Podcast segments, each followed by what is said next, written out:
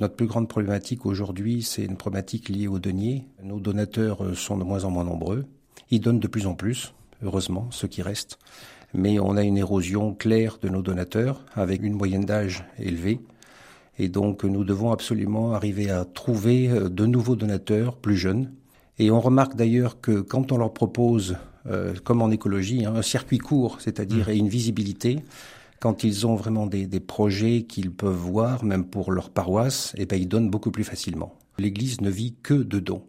Donc il était essentiel de développer un outil que nous n'avions encore pas euh, pour pouvoir faciliter l'accès aux dons d'une manière générale. Euh, voilà, on touche aucune subvention de qui que ce soit, que ce soit du gouvernement ou, ou, ou du Vatican.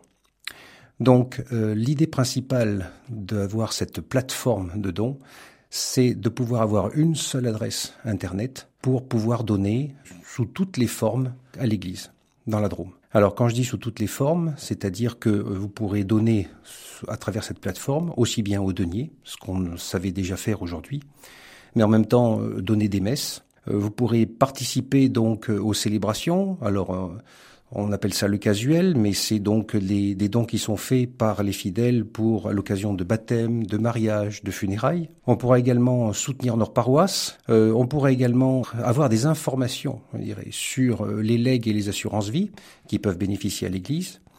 Et puis également euh, ben, souscrire à des grands projets, aussi bien d'ailleurs immobiliers que pastoraux. On s'est aperçu euh, ben, qu'on avait besoin de beaucoup plus de simplicité, de lisibilité. On joue la transparence, c'est-à-dire que les gens puissent effectivement voir comment fonctionne l'Église et à quoi servent les fonds qui sont collectés. Donc, euh, si vous voulez, ce, ce, site aura un double objectif. Le premier, effectivement, c'est de faciliter le don, mais également de pouvoir euh, informer euh, tous les fidèles de la destination de ces dons et à quoi ils servent.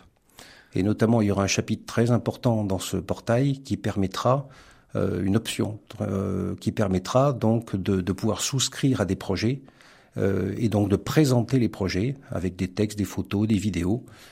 et d'ailleurs, en ce moment, il y a un projet qui, est en, en cours, c'est la rénovation de l'église Saint-Pédis.